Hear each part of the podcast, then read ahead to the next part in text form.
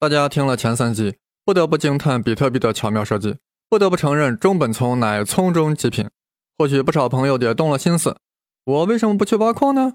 去做一名光荣的矿工，每天挖出一个比特币，那就是日薪三万元啊！这个想法不错。子曰：“富而可求也，虽执鞭之事，吾亦为之。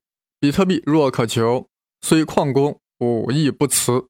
日挖比特三百枚，不辞常作虚拟魂。”此时此刻，大家都想知道的是，这矿好挖吗？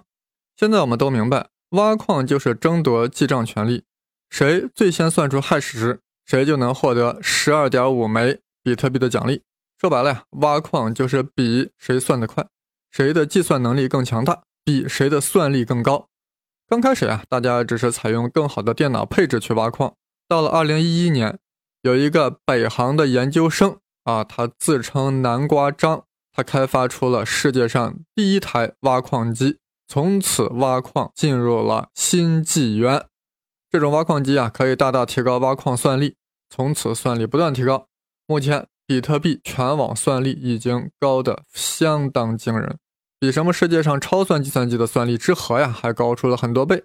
那些想靠自己小破电脑挖矿的人，那就是痴人做梦了。现在这么大的计算能力。那可是需要大量电来支撑的，所以必须要找电力过剩的地区啊，才能甩开膀子去挖矿。所以中国的矿场一般都设在西北腹地啊，那里不但电力过剩，而且人烟稀少，不怕噪音污染。而国外的矿场大多分布在冰岛等地。即使这样呀，现在一枚比特币的成本也在一万二到一万五人民币之间。由于现在超高算力的要求，普通电脑呀不可能去单独挖矿了。那么一般人想当矿工怎么弄啊？只能去加入一个叫矿池的组织啊。很多矿工在一个池子里挖，然后呢，根据你在其中算力的贡献来分配利润啊。就是大家组团去挖矿，挖到矿以后呀，按贡献分赃。整个比特币产业链在中国是一枝独秀，比特币矿机啊也是中国人搞的最好，对吧？本来第一台就是南瓜张搞的嘛，对吧？比特币矿池中最大的几个也是中国人把持的，还有一大堆交易所，几乎也都是中国人搞的。难道说中本聪的名字里已经蕴含了预言了中国人会把持比特币吗？比特币啊是越来越难挖了，一是当矿工的人在增加，二是每个区块的奖励还每四年减半。为啥要不断减半呢？因为比特币的总量恒定在了两千一百万枚。等到了二一四零年，比特币产量就要趋于零了，到达两千一百万枚的上限。估计大家内心憋了很久，为什么比特币总量规定是两千一百万，而不是别的数字呢？这关乎计算机的一些原理。我们知道，在计算机领域里，用的是二进制来存储十进制的数字，一个比特也就是存储数字的最小单位，而称之为一位。由于是二进制。所以每一位啊，只有零和一两种可能，二进制嘛，是吧？逢二进一。如果我们使用八个比特来存储数字，那么由于每一位有两种可能，那八个比特最多可以表示多少个数字呢？可以表示二的八次方个数字。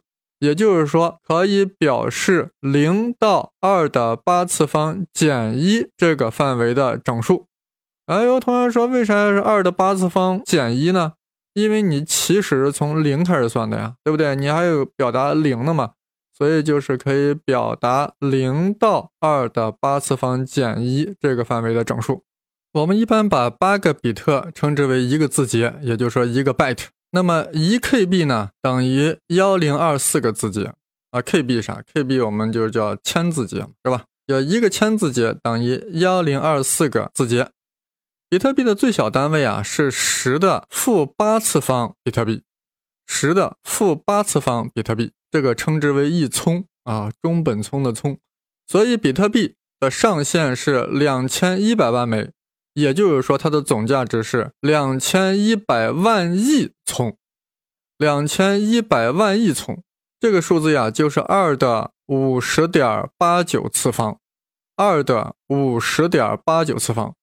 在低级语言里，比如说 C 和 C 加加，最大的精确整数范围是 int 六十四，也就是说，用六十四位二进制数字来表示一个整数，六十四位也就是八个字节嘛，八八六十四，对吧？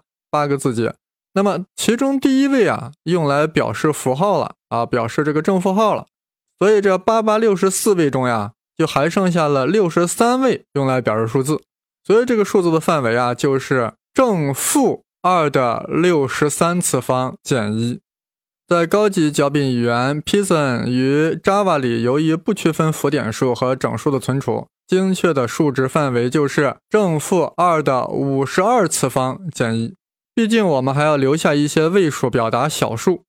由于比特币是开源的，为了高级语言和低级语言都可以顺利的维护比特币系统，那么就要让比特币的总量这个数字呀要小于二的五十二次方，对吧？那么小于二的五十二次方，那取多大数呢？那就应该取两千一百万亿。为什么呢？因为两千一百万亿就等于。二的五十点八九九次方，这样的话呀，高级语言就不需要专门声明变量是区分存储的，是整数还是浮点数，这样维护起来比较方便。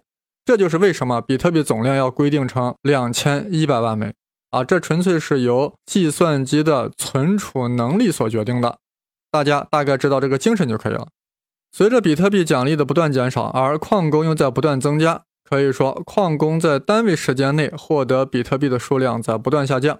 这时，有人就在想，能不能搞点别的虚拟货币让大家来挖？就好比苹果智能手机一出现，马上就会有其他智能手机跟进。更何况，比特币的源代码是公开的，只要你读懂了中本聪的文章，你就可以去 GitHub 上下载比特币系统的源代码。瞬间就可以山寨出一个什么比本币呀、比蠢币呀、比傻币呀、比 nothing 币之类。如果你还是个牛人，你甚至可以山寨出比那个比特币更好、更便捷的虚拟货币。既然山寨如此容易，为什么我们还是大多数听见的是比特币呢？事实上，市面上已经充斥了成千上万种这种数字货币了，但几乎百分之九十以上的市值还是比特币。为什么这样？既然所有的数字货币本质都是一样的，凭什么比特币一枝独秀？这就是信念和用户群体所决定的。这就好比微信现在是开源的，你可以瞬间山寨出一个微息，但这玩意儿有用吗？用户相信吗？用户不相信，这玩意儿就一钱不值。没有用户，无论是比特币还是聊天软件，那都是个 nothing。总而言之，只要人民群众说好的，人民群众满意的，那才是有价值的。问题就是人民群众的共同信念到底倾向哪个？无人能够预测。一般来说，如果没有突破性的改动，很难颠覆群众的固有偏好。除非有人在比特币之上开发出了更高端的功能，这个山寨币啊就会值点钱。小打小闹的修改一下上限呀、交易速度呀，这些是不会冲击到比特币第一数字货币的地位的。呃，目前比较有名的山寨币啊，有这个2011年创造的莱特币啊，它使用起来要比比特币更加便捷。再者，2014年诞生的以太币啊，也后来居上，成为近似于比特币的数字货币。尤其是这个以太坊呀，还建立了一套有智能合约功能的区块链平台。但现在的问题是，各种山寨货币太多，而且是层出不穷，很多成了非法集资的一种方式。想要发财的吃瓜群众一不留神就会掉到坑里，倒是后悔莫及。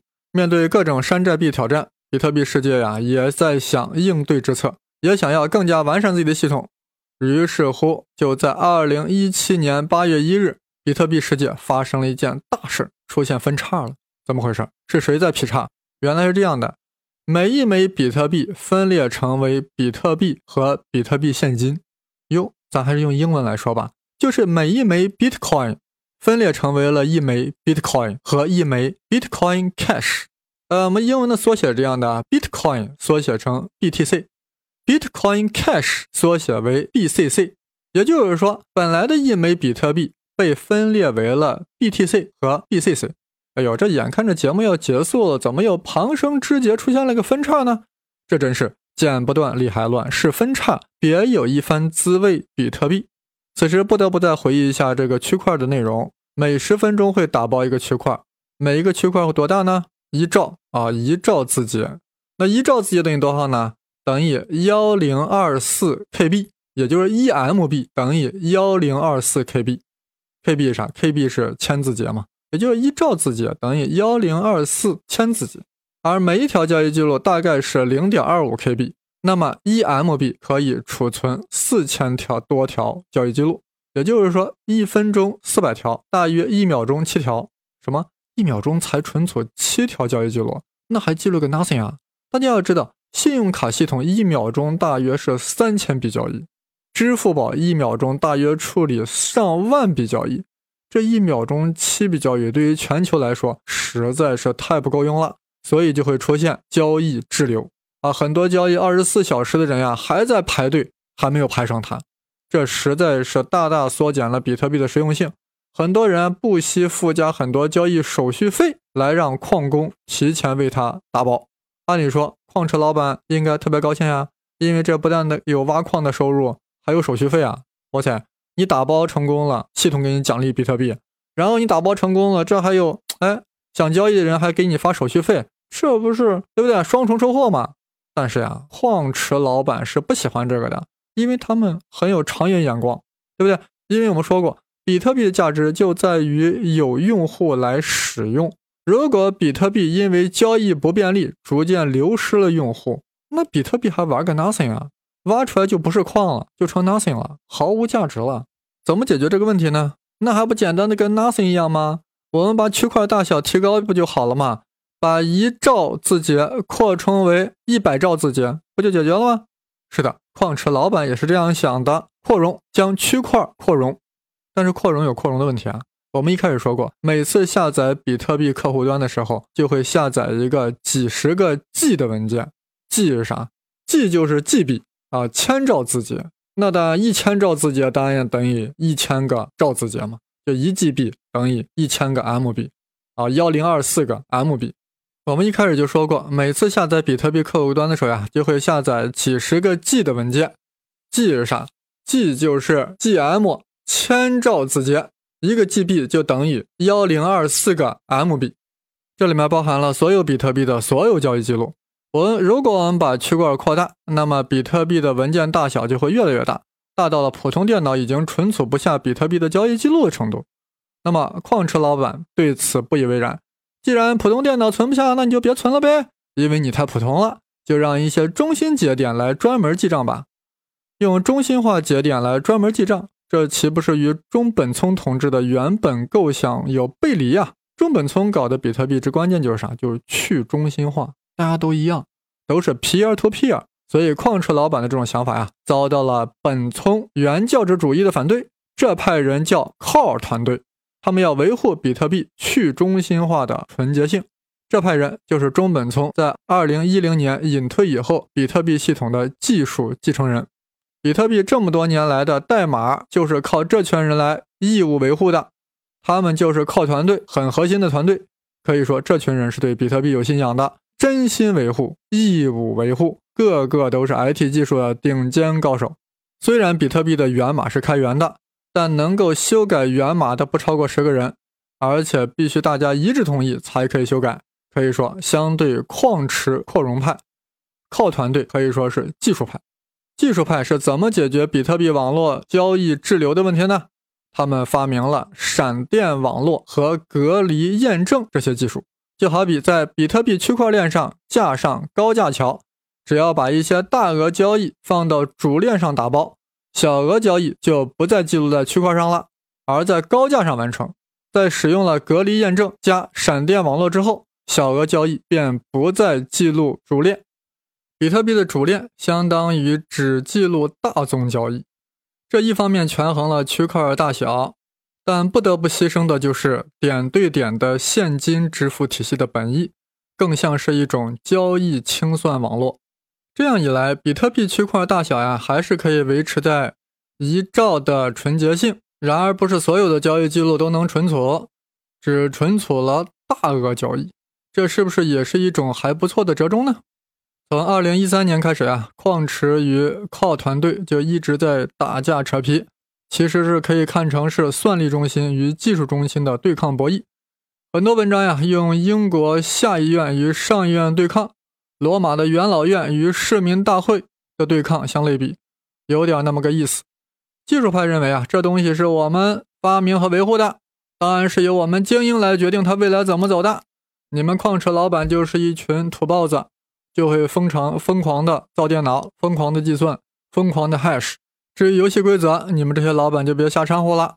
矿车老板对此哼了两声。我们矿车老板代表的是老百姓的利益，人民群众想要扩容，我们就要扩容。你们技术派算老几？啊，说了半天呀，矿池老板到底是谁啊？最大的老板就是中国人。双方虽然斗这么凶，但两派都不希望分裂。毕竟大家利益是捆绑在比特币上的，妥协是必须的。二零一七年五月份，扯皮总算尘埃落定，达成纽约共识。二零一七年八月一日开始加载隔离验证，十一月将区块升级成为两兆字节，到时闪电技术呀也是顺水推舟了。可以说两派妥协折中了，不但区块扩容，而且隔离验证。如此说来，双方应该相安无事。那为什么矿池老板在八月一号又隆重的推出了 BCC Bitcoin Cash 呢？原来矿池老板担心呀，靠团队在十一月万一又拒绝扩容，那可怎么办？干脆搞个分叉的 BCC，给自己留一手。这简直就是在技术派背后捅了一刀，而且是在纽约共识刚刚达成之后的三个月。你们矿老板把共识当 nothing 啊？估计技术派会采用反制手段。让我们拭目以待。不论如何，现在八月一号之后呀，比特币就变成了两条链，一条链就是原来的 BTC 的链条，另外一条就是新分裂出来的 BCC 链条。这两条链在八月一号以后的数据是一模一样的。八月一号开始，两条链就分道扬镳了，各存各的交易记录。那两者之间有啥区别呢？哎，BCC 就是扩容了，BCC 从原本的 BTC 的一兆扩容为了八兆，八个 MB，也就是说，两个链条除了 BCC 每个区块是八兆以外，啊，剩下两者都是几乎是一样的啊，同样是挖矿奖励，同样的记账规则，各自拥有最高限额的两千一百万。也就是说，比特币的主链在八月一号开始进行分叉，分成了 BTC 和 BCC 两条链，互不干扰。每条链都各自记载各自的所有交易记录，可以这样认为，两者在分叉之前是完全重合的。任何一笔 BTC 的交易都有一笔一模一样的 BCC 交易，之后就分开了，分叉了。真可谓是同一个世界，同一个梦想，但是不同的比特币。因为目前啊，BCC 的价格大约是 BTC 的十分之一，对矿工来说，挖矿收益不大，所以 BCC 能不能存活下去啊？还要看有没有人挖，有没有人交易，有没有人炒。从某种意义上来说，BCC 就是比特币自身衍生出来的山寨币，一种扩容为八兆字节的山寨币。不论比特币未来会怎么样，我们可以看到美好的理想和现实的残酷。要想去中心化的系统，却搞出了算力派和技术派的对抗。那么这个系统到底能不能保持去中心化的纯洁性呢？BCC 的未来到底是怎么样呢？对不起。我只能说是扑朔迷离，双兔傍地走，安能辨我是雄雌？就让你我当一个吃瓜群众吧。比特币这个纯粹的网络游戏，这个虚拟挖矿为什么遭到了疯狂炒作？且听胡先生讲述他的前生今世，解析它的运作原理，揭秘它的黑白属性，还有它的分叉，它的双花。四大碗，让我们一碗一碗的端上来。我们再从另一个角度呀，考虑一下比特币的未来。假定没有上述分叉之争，没有技术上的瓶颈，未来的比特币会是康庄大道吗？比特币因为天然的去中心化理念啊，所以各国政府应该是很不喜欢它的，这就是它最大的缺陷。各国政府为啥不喜欢比特币呢？哎，第一，比特币会造成通货紧缩，会对经济造成致命的影响，可以说这是比特币的硬伤。你比特币的总限量就两千一百万啊，但未来社会对这个货币的需求量是不断增加的呀，那你这个比特币这样一个规定，必然会造成通货紧缩，而且比特币这个去中心化发行的这个机制呀，还会剥夺了政府发行法币的权利和使用货币政策的权利，这个权利强的有点大了，大成马了。第二呀，比特币还支持黑产。帮助洗钱，协助贪官转移资产。第三，比特币的存在啊，导致限制资本流动成为笑话，成为笑谈。而资本流动，而资本自由流动对一国经济是好是坏这个问题啊非常深刻啊。历史上的东南亚金融危机、拉美债务危机都是因为金融流动的自由化所导致的，而比特币恰恰可以使金融管制形同虚设。比特币这三个特点啊，如果翻过来说，又是另外一番景象。哎，如果法币发生通胀，对吧？比特币就成为了比很好的避险资产，就成了真正的数字黄金。前几年卢布发生通胀的时候，俄罗俄罗斯政府命令禁止比特币交易，但是同样由于其去中心化特点，想打击比特币交易谈何容易？所以伴随着卢布暴跌，比特币在俄罗斯的交易迅速攀升。目前啊，比特币在美国呀、中国呀、德国呀都是当做商品对待的，而在英国呀。欧洲法院啊，都是承认其货币属性的，所以在可见的未来，比特币要想成为全球货币还是很难实现的。就像世界语一样，构想很美好，现实很残酷。良态发展可以成为一种法币的竞争币种，如果恶性发展了呢，那就是炒作成风，暴涨暴跌，最后市场丧失了兴趣，没人关心，大批人离开，这就会成为一段历史，价格呀，基本上就趋于零了。啊，就又变成了啊一万个比特币可以买两个披萨饼的局面了。到现在为止啊，我们基本讲完了比特币的前生今世，还探讨了比特币并不明朗的未来。不得不承认，比特币的技术构想很美，像是一个没有强权、没有管制的完全自由的新世界。尤其是去中心化的账本、资产公开透明可查的性质，吸引了大批人开始关注比特币的底层技术。区块链啊，区块链技术，这是一个去中心化的网络里互相不信任的节点之间，谁能解决信信任问题呢？区块链技术可以。区块链技术呀，就是我们运行比特币的这套系统。大家明白这种气质就好，就是一种资产公开、透明、可查的、匿名的去中心化的记录，是一个无法作弊的网络协运行协议。光听字面意思，大家有点迷惑，又公开。透明又匿名，这好矛盾呀，并不矛盾。在区块链中，比特币世界的玩家每个人身份都是匿名的，你可以有多重身份，也就是有多个公钥，也就是有多个地址，很好的保障了你的匿名性。人家只知道你的地址，但根本不知道你是谁。你只有一个，但你可以有很多地址，你的匿名性非常好。但区块链的游戏规则呀，却让你无法作弊。你在其上的每笔交易都是公开透明的，无法作弊的。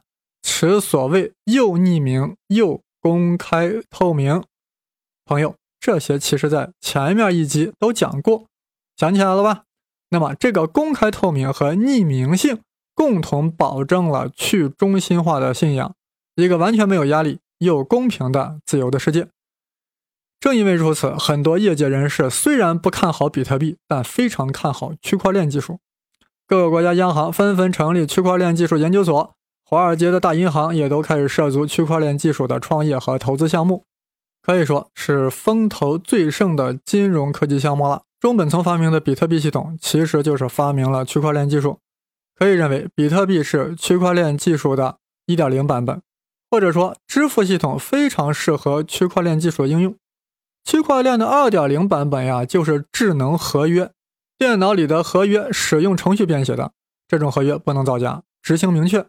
而传统合约呀，一般需要第三方公证，而且人类的语言存在模糊性，才有了各种机构的司法解释和律师的必要。同时还很难保证执行力度，很多官司赢了的人也很难得到合同的履行。而智能合约就很大程度上解决这个问题，规则清晰，强制执行。智能合约是一种图灵完备语言，它可以构建任何一套符号系统。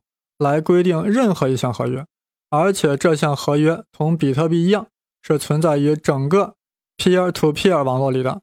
我们不需要谁来保证这个合约是否履行，也不用担心第三方机构出现问题。合约一旦签订，就会像比特币一样全网公开，而且合约规定的资产就都像比特币一样是可以追索来源和去向的。执行的机构则是冷冰冰的机器和电脑，规则明确。谁也不可能在其中玩什么猫腻。签订合约这件事有多重要呢？太重要了。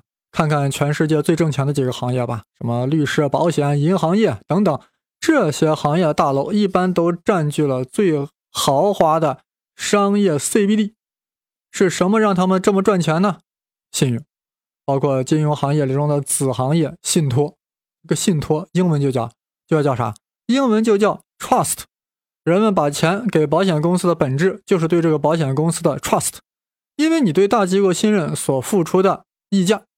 如果智能合约普及开来，我们就不需要为这种信任付费了。我们买卖股票、存贷款、一纸合约不需要什么第三方发起，不需要监管机构解释，我们只需要在 peer to peer 的网络里发起，只要有人愿意与你签订，那么这个合约就是有效的，并且是清晰的，可以被执行的。大家可以想象，光在金融领域的信任呀，就催生了这么富有的产业。那整个人类社会的信任问题，那得有多大市场呀？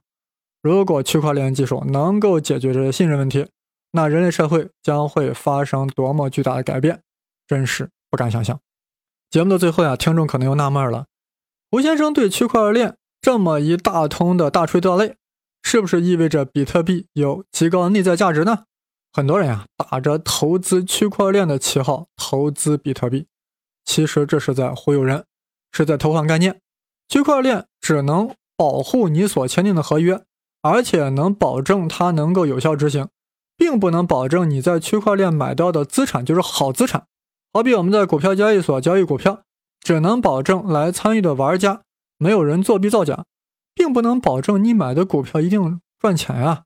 所以大家一定要分清一个概念：投资区块链和投资区块链上运行的资产那是两码事儿，不要混为一谈。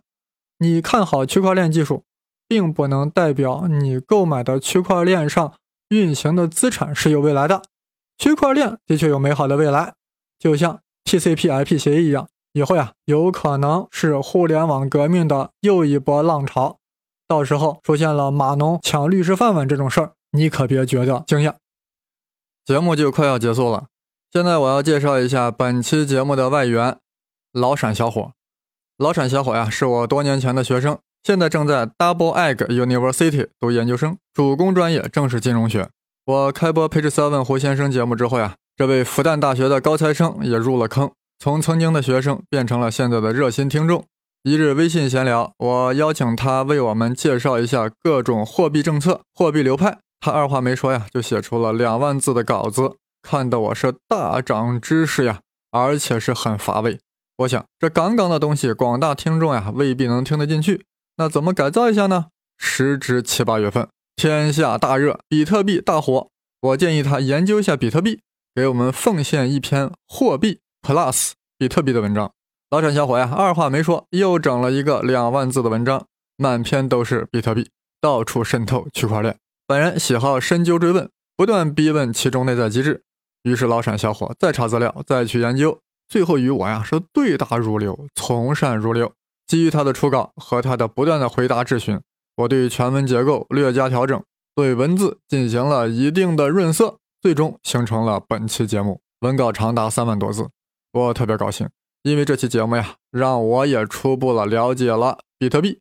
我想小伙也是如此，希望大家更是如此。小伙说了，以后还会向大家贡献更多更好的金融类节目。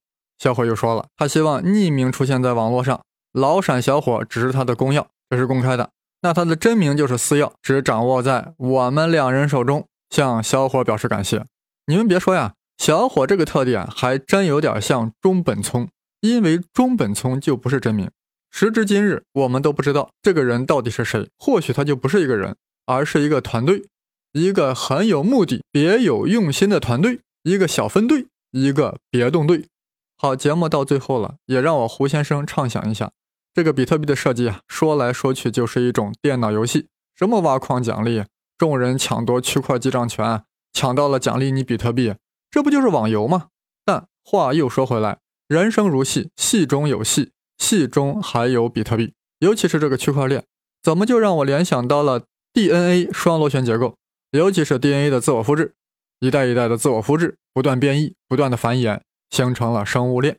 就拿人类来说吧，女娲就是中本聪，她造的第一个创世区块就是亚当，第二个区块就是夏娃，啊，然后亚当夏娃开始 DNA 复制，形成了长长的人类区块链。此刻，我不由得又想起了荣格的集体潜意识，那个我们人类意识潜意识所基的最底层的海床，它不是来自于我们的个人经历，而是来源于我们的祖先，来源于祖先所积淀下来的经验和认知。这不就是人类以往的所有账本吗？这个账本留存于我们每个人身上，是去中心化的。是的，我们每个降生的人都携带了祖先所留下来的密码，就仿佛每一个新生区块都存有上一个区块的害氏值一般。区别在于，比特币的区块链才进行了第一次分叉，BTC 和 BCC，而我们人类自从以女娲造人、亚当夏娃繁衍就开始分叉了，不断的分叉，是多分叉。超多分叉的区块链形成了一个一个的族谱，在我们的每个人的集体潜意识中都记录着自己祖先特有的账本。平时意识不到，一旦与后天经验进行对接，就可以个性化为自觉的意识，仿佛是用私钥打开了公钥。我这浮想联翩是不是有点胡想翩翩了？打住，打住！或许你也有很多联想，很多感慨，很多认识。愿意和我交流的朋友，请加我的新浪微博“东方胡先生”，当然是带竹字头的“生”。想要入群讨论的同学和朋友，先加我的微信号 v i c t o r s h e n g l i z i，就是 Victor 再加上生粒子的全拼。群里的高手期待与你切磋技艺。平时爱用 QQ 的，还可以加 QQ 群“吴先生科学群”，群号是六二零七二幺。八二五，无论微博、微信还是 QQ 群，都可以看到本期节目相关的图表，这样呀可以更好的理解密钥、公钥、私钥，还有区块链。如果你想要更好的理解比特币系统，那就要真正的了解密码。是的，就是密码。我们团队啊正在烹制一个六大碗，专门讲密码。本期节目呀就到此结束了，谢谢各位的收听。